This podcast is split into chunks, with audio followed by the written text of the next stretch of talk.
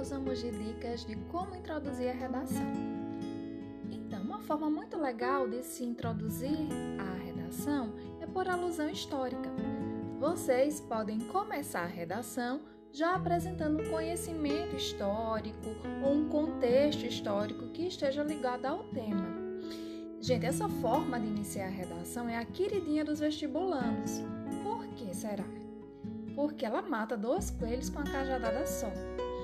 Introduz o tema e demonstra conhecimento histórico. Por exemplo, com o tema Ascensão do consumismo no Brasil, vocês poderiam, por exemplo, começar a redação falando sobre a Revolução Industrial.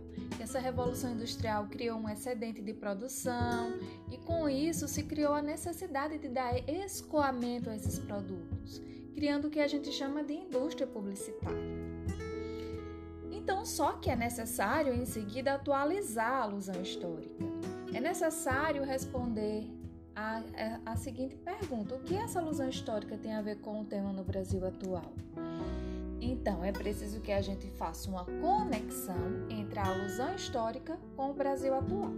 Dentro desse tema, a ascensão do consumismo no Brasil, por exemplo, a gente poderia começar a redação da seguinte forma: como desdobramento da evolução representada pela Revolução Industrial, criou-se a necessidade do escoamento dos produtos, que fez com que a indústria publicitária atual incentivasse constantemente o consumismo entre os brasileiros.